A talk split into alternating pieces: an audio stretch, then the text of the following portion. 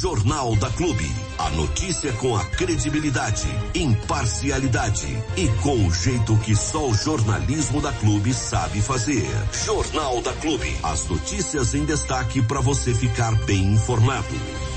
E com essa alegria, porque ah. o clima tá maravilhoso, Uhul. rapaz. Podia tá 30 graus lá fora, tá 26, tá nublado, não tá aquele solão escaldante. Dá para trabalhar com tranquilidade. Se não vier chuva por muito tempo ali agora durante o dia, dá para o pessoal que trabalhar no, sob o sol trabalhar com mais tranquilidade, os pedreiros, o pessoal que faz instalação de cerca, de calha, etc.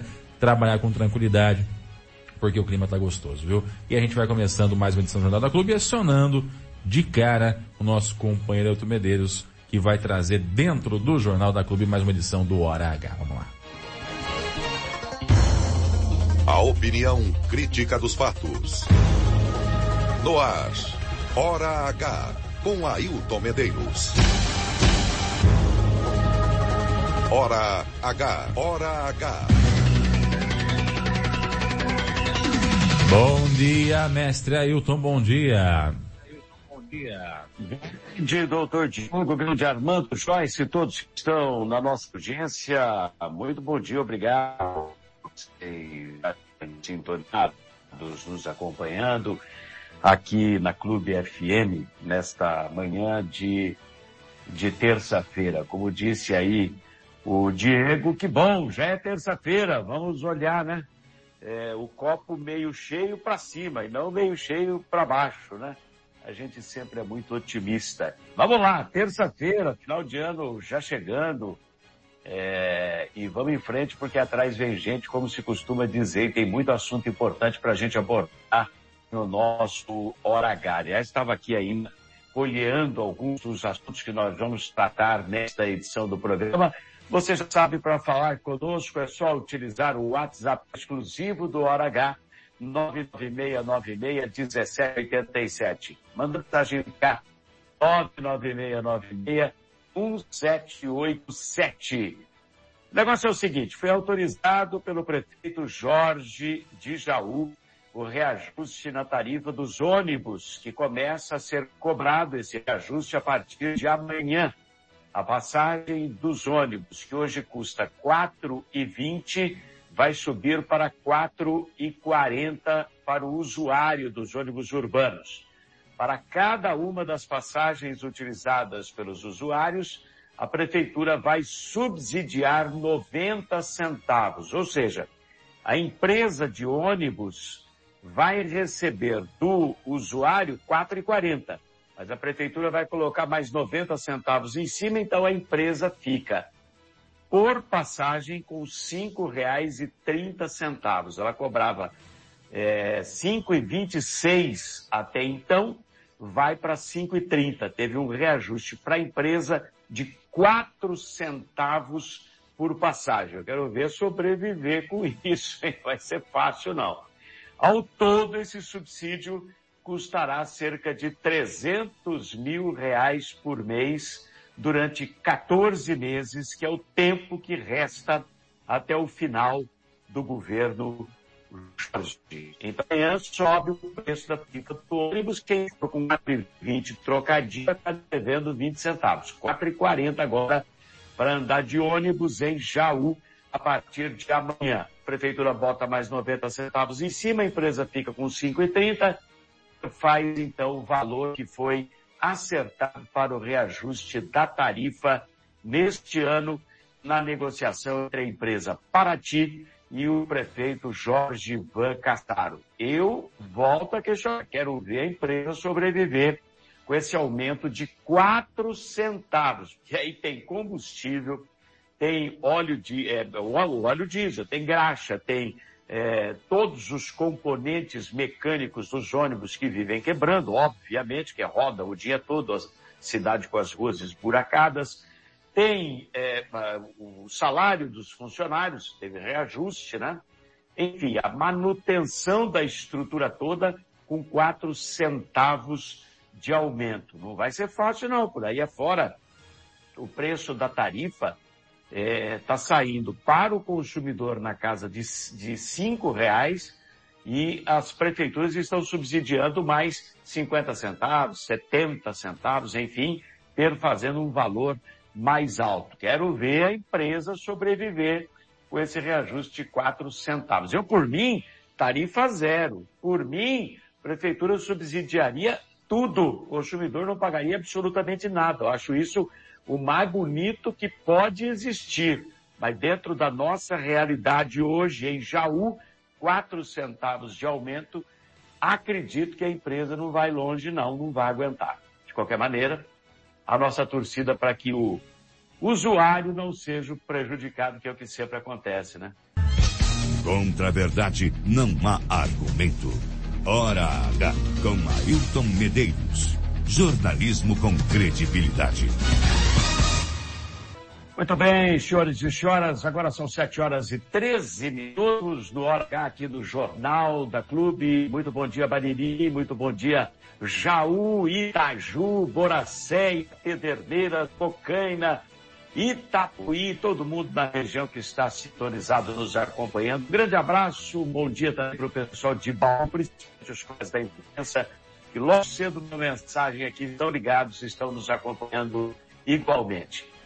Agora vamos falar de água do condomínio clandestino Natureza Viva, que fica perto do recinto de exposições de Jaú, na Zona Oeste, saído ali para o distrito de Potunduva, feito este condomínio, este loteamento pelo irmão do presidente da Câmara, José Clodoaldo Moretti. O condomínio, como já foi amplamente noticiado, está no perímetro urbano, está dentro da cidade, mas não tem nenhuma infraestrutura como manda a legislação. A água não é distribuída por rede encanada, não tem esgoto, todo mundo precisa fazer fossa no fundo de casa. E claro, não tem escritura, não tem documento, não tem papel. É clandestino. Para piorar, laudo emitido pelo respeitado LG Laboratório de Análise de Água Limitada constatou em amostra colhida e analisada no dia 5 de outubro deste ano que a água do poço que serve os os donos dos lotes nesse condomínio Natureza Viva, está contaminada essa água por coliformes fecais e está fora dos padrões de consumo do Ministério da Saúde para cloro e outras composições. Ou seja, a água é imprópria para o consumo segundo aquela análise do LG Laboratório. Diante da divulgação de todas essas irregularidades e riscos para a saúde das pessoas em pleno perímetro urbano de Jaú, sem que a prefeitura se incomode com isso, faça qualquer tipo de fiscalização quanto a isso, ontem o cidadão Antônio Fernando Capelari compareceu à Câmara Municipal com um papel escrito, leu na tribuna cidadã da Câmara este papel previamente escrito e acusou, como sempre, as pessoas que tornaram público, público tudo isso que eu acabei de falar.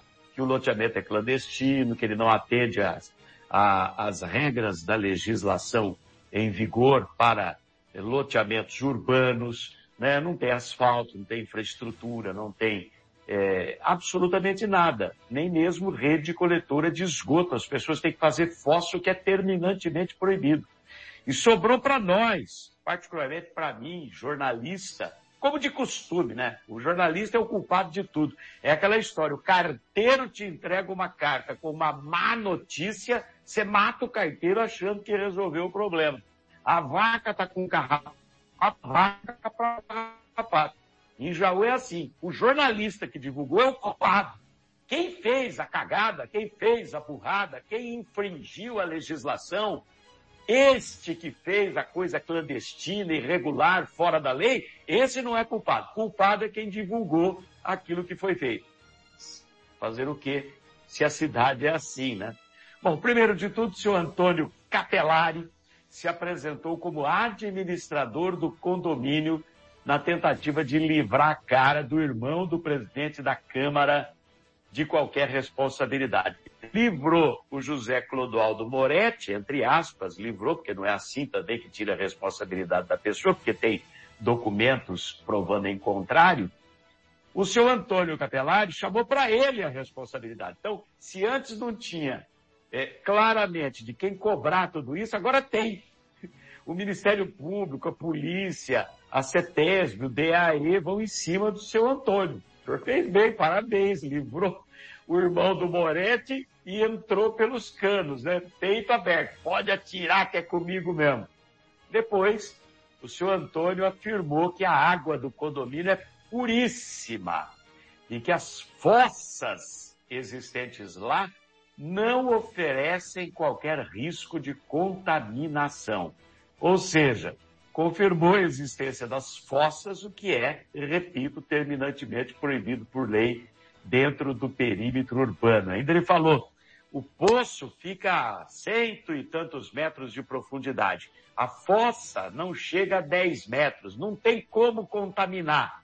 Ousado, né? Quando você põe lixo sobre a terra, a CETESB vem e multa, porque o chorume do lixo infiltra no solo, contamina o solo e pode chegar no lençol freático que está lá, a cento e poucos metros de profundidade. Mas a fossa, com cocô dentro a 10 metros de profundidade, essa não oferece risco de contaminação. Ô, senhor Antônio, vai contar essa historinha para quem não é do ramo. Vai contar para bobo. Vai contar no jardim da infância, para molecadinha da escola. O senhor não percebeu ainda que usaram o senhor como escudo, como bode expiatório? O senhor livrou a cara de um pessoal e assumiu a responsabilidade sozinho. O senhor não notou isso ainda? Foi lá cantar de galo e chamou para o peito. Cuidado, hein? Cuidado. Vamos ouvir o que é que falou o seu Antônio Capelari, que se apresentou como administrador do Natureza Viva, clandestino loteamento condomínio Natureza Viva. Fala, senhor Antônio. Tem sido propagado radiofonicamente e na tribuna desta Casa de Leis que o senhor Clodoaldo Moretti vende água contaminada no condomínio Natureza Viva. Fica comprovado que nada ele vende muito menos água contaminada por coliformes fecais, nem pela bactéria Escherichia coli e por índices altíssimos de cloro, por mg por litro. Se a senhora Andressa, que me parece ser ou foi uma técnica, técnica contratada pela municipalidade, tem um laudo do qual estou em posse, nós temos três laudos que comprovam que nossa água é de extrema pureza de um pH perfeito. Estou propenso a crer que o laudo em posse da senhora Andressa não é, no mínimo, crível, já que lá consta a presença de cloro em quantidade acima do aceitável. Fica explícito que nossa água não é tratada e, portanto, não possui cloro. Nossa água é retirada em natura, é água bruta, tirada diretamente da natureza, num poço que tem profundidade de 138 metros distante ao menos 150 metros da fossa séptica mais próxima a ele e que não tem 10 metros de profundidade. Muito bem. Escutou que ele falou aí, né? Que a água não é tratada, é retirado, extraído de estado bruto e fornecido para os moradores. Isso é outra irregularidade. Uma vez retirada a água, ela precisa da dosagem do cloro. É lei também, viu, senhor Antônio Capelari? O senhor se informar melhor aí. E por fim, o senhor Capelari suspeitou dos procedimentos usados para colher e analisar a água do poço existente no condomínio Natureza Viva. Vamos escutar esse trecho e comento na sequência. Pois não. Jamais ouso duvidar da idoneidade do laboratório que realizou todas as análises mas estou totalmente convicto de que essa água apresentada como amostra pela senhora Andressa, colhida num outro lugar e, em má fé, por interesses dúbios e, e, e torpes, foi apresentada como sendo a água que estamos consumindo. Tais embrulhos que nos criaram, nós, os 53 proprietários do condomínio Natureza Viva, estamos atônitos, escandalizados, ofendidos na nossa honra, com a firme certeza que demonizaram o nosso lugar que conquistamos com tanto esforço acima de nossas posses. Nossas propriedades passaram por um escárnio, por calúnia, e tais denúncias minimizam nosso lugar, desvalorizam-no.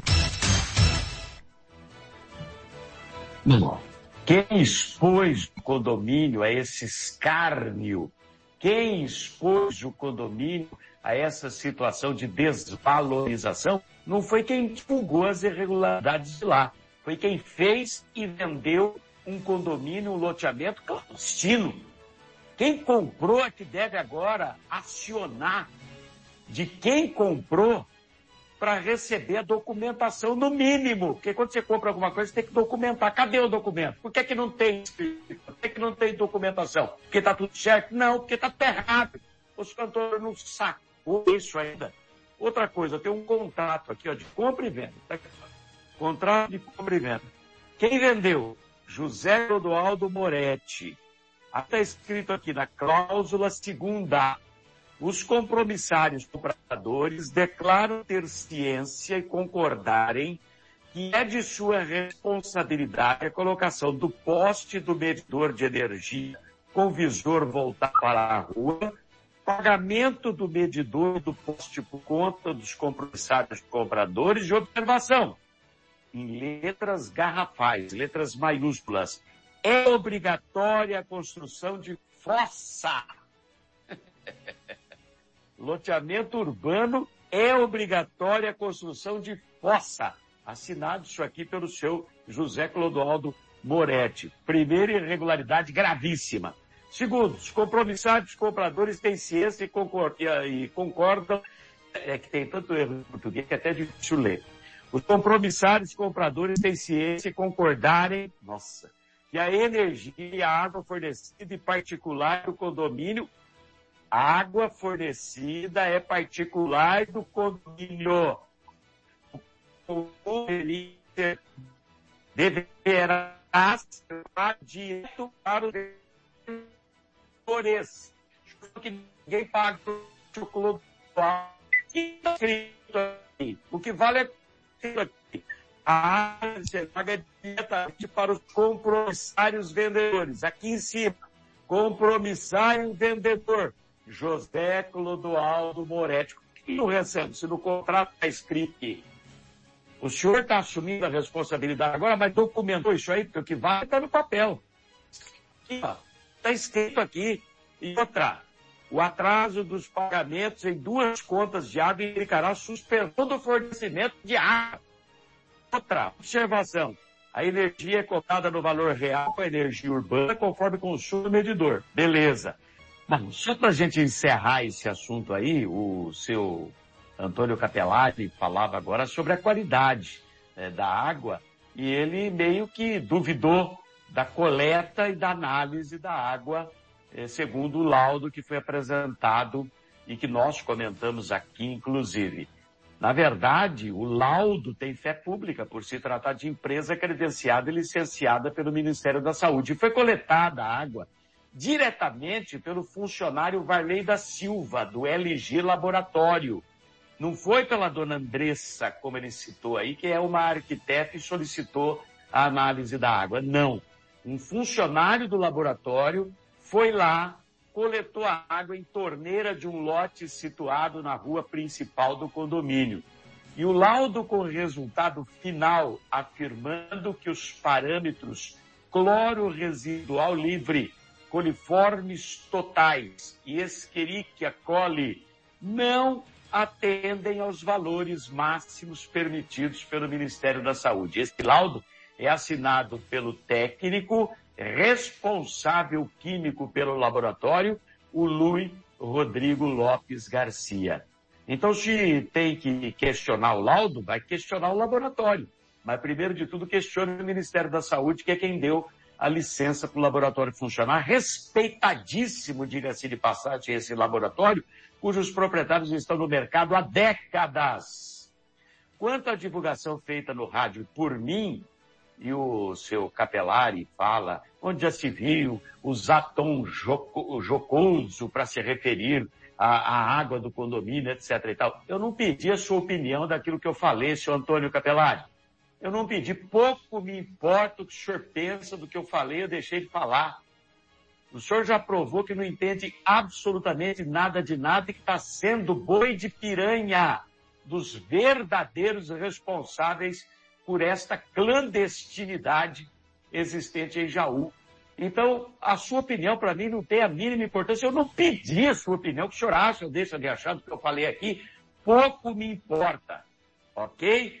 O vereador Fábio de Souza, é, que também foi citado pelo seu Capelari ontem, ele acompanha esse caso passo a passo e ele retrucou as acusações lá mesmo na tribuna da Câmara Municipal. Pois não, vereador Fábio Souza. Eu quero que o senhor me fala como é que pode o condomínio Natureza Viva ser perímetro urbano e ter fossa séptica. É ilegal.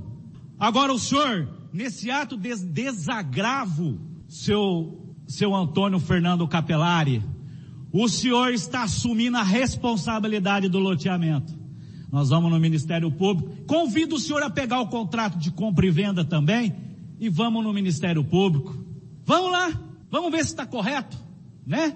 O senhor falou que o poço fica longe das fossas assépticas, não pode ter fossas assépticas em perímetro urbano, tem que desenhar. Não pode fossa séptica no perímetro urbano, é ilegal. Esse poço está homologado?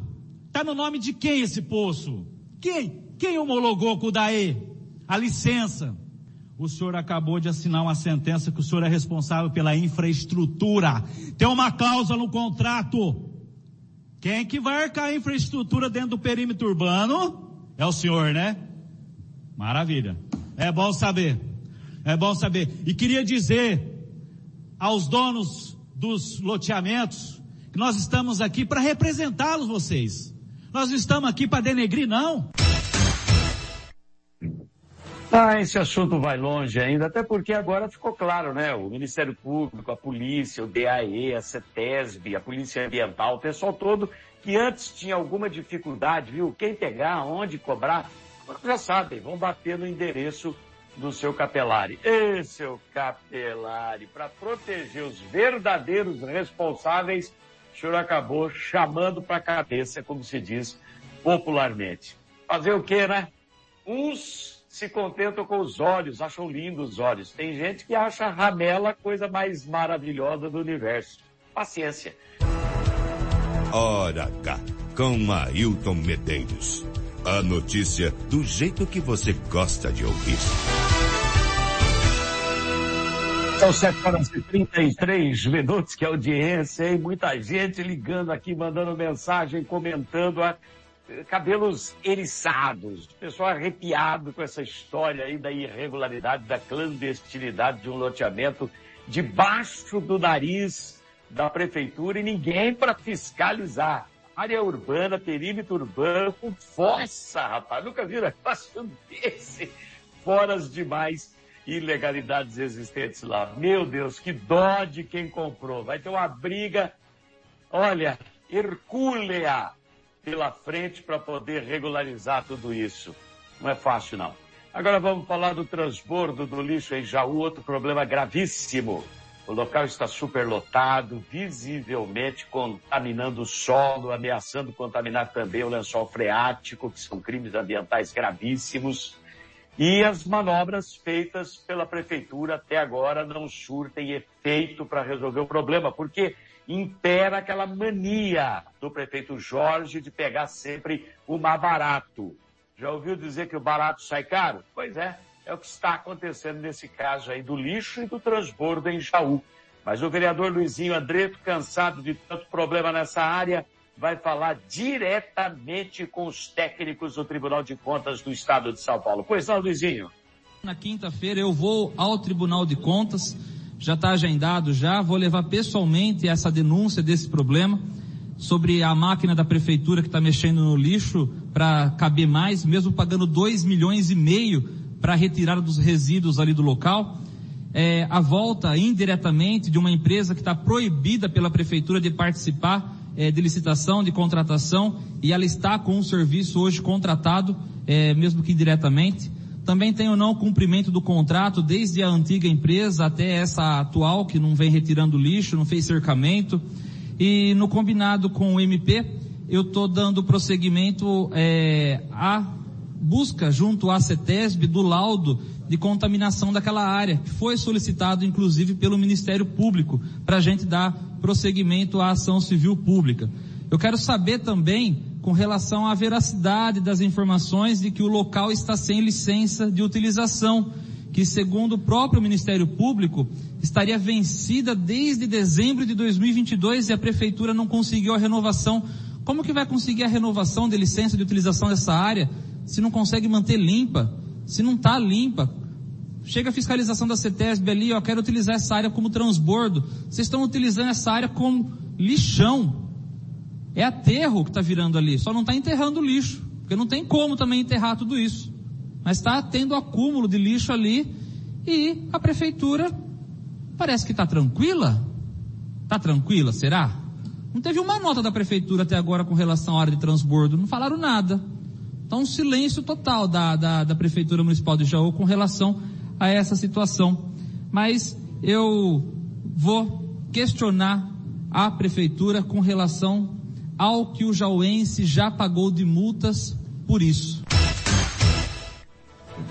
Pois é, além de tudo, ainda tem as multas que a população tem que pagar. É um absurdo isso aí. Agora a licença do transbordo vencida desde dezembro do ano passado, faz um ano. Como é que vai renovar a licença se a área do transbordo virou um lixão a céu aberto? Tudo errado, gente. Pelo amor de Deus, ambientalmente, isso aqui é criminoso. Como é que vai renovar? Ai, meu Deus, quanto problema nessa cidade, Senhor. E para fechar o assunto lixo e transbordo, obrigado aí ao Luizinho, que quinta-feira amanhã, é, depois de amanhã, quinta-feira, vai estar no Tribunal de Contas do Estado levando essa documentação, levando toda essa situação. Para fechar o assunto agora, vereador Borgo tocou o dedo na ferida também e alertou para um problema que pode agravar a situação da administração Jorge, neste caso. Ouço o que falou o Moro. Para contratar uma empresa para fazer um serviço, como o vereador Luizinho falou aqui, e pôr máquina da prefeitura para fazer o serviço, isso vai dar cadeia. Essa administração me lembra aquela igreja do Tintones. Lembra? A igreja do Tintones, lá daquele personagem do Chico Anísio. Ele dizia lá, o pastor dizia, podem ficar à vontade. Essa administração me lembra aquela igreja do Tintones. É. Lembra a igreja do Tintones. Eu lembro muito bem. Era um programa humorístico, né? A coisa quando é muito trágica acaba virando situação de humor também, principalmente para o brasileiro, né? Mas nesse caso ainda vai sobrar muita encrenca. E para fechar o Hora H 739 agora, ontem teve uma solenidade no Palácio dos Bandeirantes em São Paulo, em que o governador Tarcísio de Freitas anunciou a liberação de mais 10 caminhões do chamado Bom Prato Móvel. O objetivo com esses veículos, esses caminhões equipados, é levar comida pronta a um real o prato, um real, para os lugares mais distantes onde está a população mais necessitada, que não tem condições de se locomover até os restaurantes do Bom Prato. Desses 10 caminhões equipados, eles têm o um lugar para transportar comida, eles têm uma barraca que eles armam, mesas, cadeiras para servir a refeição. Eles vão nos pontos mais longínquos, mais distantes, atender a população. Desses 10 caminhões, Bauru recebeu um e a prefeita Suelen Rosim foi escalada para falar em nome dos prefeitos que estavam presentes ao evento. Ela acredita que em Bauru será possível aumentar em 300 refeições por dia a quantidade servida atualmente pelo Bom Prato lá da cidade, chegando, portanto, a 1.900 pratos diários. Hoje são 1.600 com os 300 que o caminhãozinho poderá servir, 1.900 pratos por dia. Enquanto Bauru festeja a chegada do caminhão do Bom Prato móvel, Jaú ainda chupa o dedo montado na promessa de cinco, seis anos atrás do bom prato que ficaria aí perto do Hospital Amaral Carvalho. Nem cheiro dele até hoje na cidade. Jaú, tá difícil, gente. Mas nem com reza a coisa vai, hein? Tá complicado. Ao invés de brigar para resolver isso, a gente briga para acabar com fossa em loteamento urbano clandestino. Ó que nível nós estamos, hein? Estamos pão no pedaço. Muito obrigado pela audiência, 7h41. A gente volta amanhã com mais uma edição do nosso Hora H aqui na Clube FM. Tchau, tchau. Hora H. Para quem exige a verdade dos fatos. Ninguém é líder por acaso. Clube FM. Liderança absoluta. Incrível! Espetacular! Inesquecível! Já tá chegando! O Natal! Clube! Na frente! Sempre. No ar, Jornal da Clube. As notícias em destaque para você ficar bem informado. Vamos lá, vamos lá, vamos lá, vamos lá. 7 horas e 41 minutos, 7 e 41 manhã de terça-feira, 28 de novembro de 2023. É, não é fácil não, mas tem que ser assim. Vamos pra cima, vamos que vamos. Vamos lá então, senhor Emmanuel Galizia, Joyce, ouvintes da clube. E na tarde de ontem, os baririenses foram surpreendidos aí por uma notícia que acabou trazendo um fio de esperança para a maioria da, da, das pessoas, em especial as pessoas que fazem uso da Santa Casa de Misericórdia de Bariri. Só para poder atualizar o assunto, é o seguinte, há um tempo atrás, o Ministério Público, através dos promotores Gabriela e o Dr. Nelson também, a doutora Gabriela e o Dr. Nelson, ingressaram com uma, um pedido de liminar e também com uma ação na justiça, pedindo que a justiça entendesse a nulidade da criação da Vitale Saúde. Né? Todos se lembram disso. E mais do que isso, além da nulidade da criação da Vitale Saúde, o MP pedia que todos os prejuízos causados por essa mudança recaíssem sobre a presidente da Vitale na época, que era a Aparecida de Fátima Bertoncello, conhecida como Tata Bertoncello de Bariri. Ah, pois bem, essa ação foi ingressada pelo MP para que pudesse ser feito dessa forma, que pudesse anular essa mudança no estatuto social da, da entidade, para que recaísse sobre a então presidente, né, a gestora da Santa Casa aí, que é a, a Tata Bertoncello. E, de pronto, a justiça concedeu uma liminar nesse sentido, acatando esse pedido aí e destinando a dívida de cada município para o seu município. Então, só para a gente poder entender o que, que isso tudo significa rapidamente. Lembrando que todo mundo estava toda a dívida estava aqui pra gente, né? Vou dar uma pincelada nisso aí é. para o pessoal entender. Como é que estava antes? Antes de tudo acontecer. A Santa Casa existia, era a Irmandade Santa Casa de Bariri e estava instalada em Bariri. Ponto. Era uma Sim. irmandade e estava aqui instalado. Quando chegou o pessoal que transformou a Santa Casa em Vitale, o que aconteceu? Primeiro eles mudaram o nome para Vitale, mudaram o estatuto social da, da entidade, para que pudessem participar de concorrências em outras cidades, para administrar outros hospitais. Era uma OS que estava se formando, uma organização social. Então, qual que era o objetivo dessa mudança?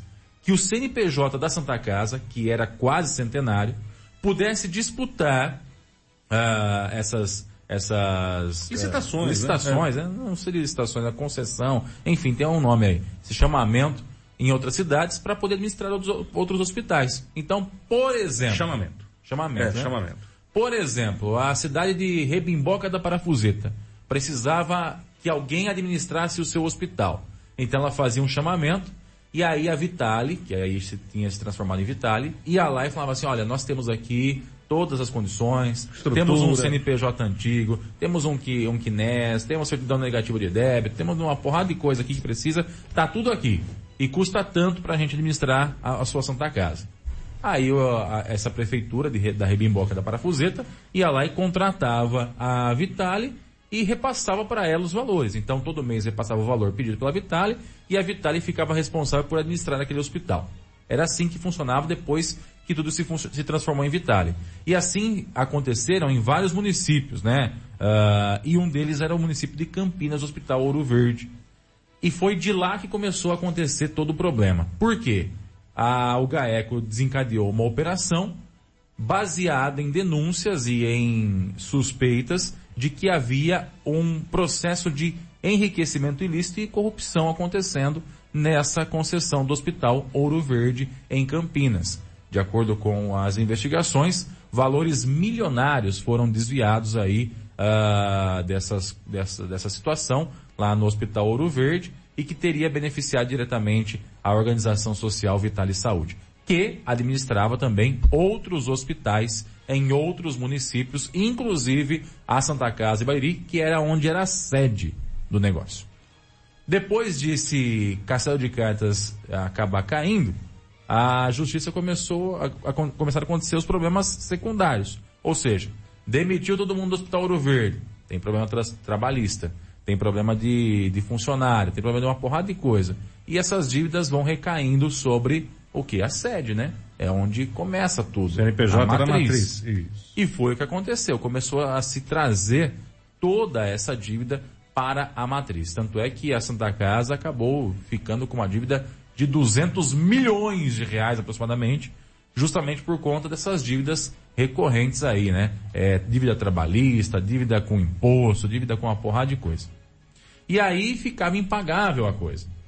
Nós temos que, não podemos deixar de fugir à mente que inicialmente a Santa Casa de Bariri era um hospital filantrópico em Bariri para Bariri. Ponto. Mas depois dessa mudança, ele acabou virando a sede de uma organização social que não deu certo, que mostrou-se, pelo menos até aqui, é, ter sido feita para lucros exorbitantes das pessoas que estavam por trás dela. Entre essas pessoas tinham baririenses, inclusive, baririenses que ficaram presos por um longo período de tempo. Sim. Ponto. Diante disso, após a entrada da atual gestão uh, da Prefeitura Municipal, iniciou-se um processo de reconstrução da Santa Casa. Né? E isso contou muito com a parceria e o apoio do Ministério Público, que vem fazendo uh, pressão e vem criando ações a fim de que a Santa Casa consiga caminhar juridicamente. Não fosse essas ações que acontecem há de três anos para cá, a Santa Casa já teria fechado com certeza. Você se lembra, né? Leilão do prédio, é, dívida milionária, a questão de que as dívidas trabalhistas consumiam aí os recursos que a prefeitura depositava na conta. Caiu no caixa, era não é sequestrado. O que, que o pessoal antes tinha que fazer? Uma manobra. Ó, eu vou depositar dinheiro no, no, no caixa da, da, da, Santa Casa, a hora que cair lá você tira na, na, na boca do caixa. Como assim, gente? Que isso? Então, com a parceria e com a ajuda da, do MP, a Santa Casa está sendo reconstruída. E uma dessas ações, uma das ações aí uh, encabeçadas pelo Ministério Público foi a nulidade dessa mudança de Santa Casa para a Vitale Saúde. Então, o que, que o MP quer? Pediu para a Justiça? Que a Justiça anulasse essa mudança, ou seja, ela não teria existido nunca.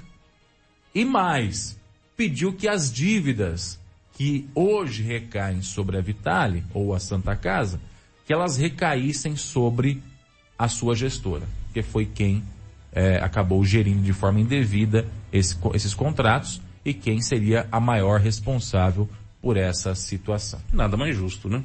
Nada mais justo. Inclusive, na ação inicial, na petição inicial, o MP pedia que ela respondesse, inclusive, com os próprios bens, né? Também nada mais justo que ela respondesse com os próprios bens. É, ou seja, os bens particulares, seus carros, suas casas, seu, seu patrimônio, empresa. Se ela oferir um, um, lucro irregular, Exatamente. nada mais justo. Né? Exatamente. Pois bem, de início, a justiça, então, é, concedeu uma liminar. O que, que significa isso? Ela falou assim, tá, beleza, o que está falando aí tem sentido, vamos acatar isso aí, mas eu ainda vou julgar o mérito, ou seja, vou ver mais a fundo se isso tem algum tipo de razão ou não. Então concedeu uma liminar nesse sentido. Acontece que agora, estou uh, até com a decisão em mãos aqui, ela é datada do dia 26 de novembro de 2023, uh, através dessa ação, a justiça, em primeira instância, entende pela nulidade de pleno direito de todas as alterações sociais realizadas no Estatuto Social da então Associação Civil, Associação Civil Irmandade Santa Casa Misericórdia Bariri, no período de janeiro de 2015 a agosto de 2018, conforme plena e exaustivamente comprovado pelo documento acarreados aos autos, que contam até com confissão dos envolvidos, no sentido de que sequer as formalidades exigidas pelo Estatuto para a realização das alterações perpetradas foram cumpridas. Ou seja, a Justiça está dizendo que foi alterado, não foi cumprida, não foram cumpridas as exigências legais para essa alteração, então por conta disso está se considerando a nulidade de pleno direito dessas alterações, né? Uh, e também a desconsideração da personalidade jurídica, por igualmente comprovado que a então mantenedora de tal entidade, que no caso é a Tata Bertoncello, agiu ilicitamente, de forma deliberada, conforme confissão por ela mesma prestada em colaboração premiada na seara criminal, que é a, a como é que fala? A colaboração premiada é a conhecida por delação premiada. Delação. Delação premiada. Para, abusando da personalidade, personalidade jurídica, desviar a finalidade de tal instituição com o único propósito de praticar atos ilícitos, consistente na participação de processos licitatórios fraudulentos com o escopo de desviar recursos. Isso tudo está na decisão, viu? Em proveito próprio ou de terceiros, restando presentes, portanto, todos os requisitos legais previstos no artigo 50 do Código Civil para a decretação da desconsideração da personalidade jurídica. Ou seja, são nulos os atos de pleno direito da Vitale, ela nunca existiu, né? Mas os prejuízos por ela causados recaem agora sobre a provedora. E, e é aqui, inclusive na, na, sequência diz o seguinte aqui a, a decisão. Declarar que a requerida, Aparecida de Fátima Bertoncello, a Tata Bertoncello, na qualidade de mantenedora de tal entidade no período, utilizou-se de tal pessoa jurídica, ou seja, usou do CNPJ da Santa Casa, uh, com manifesto abuso da personalidade jurídica com o único propósito de desviar a finalidade de tal entidade para praticar atos ilícitos e assim determinar o redirecionamento de todas as obrigações contraídas e ou estendidas de suas filiais a tal pessoa jurídica, a requerida Aparecida de Fátima Bertoncello. Por conseguinte, siga o processo com resolução do mérito.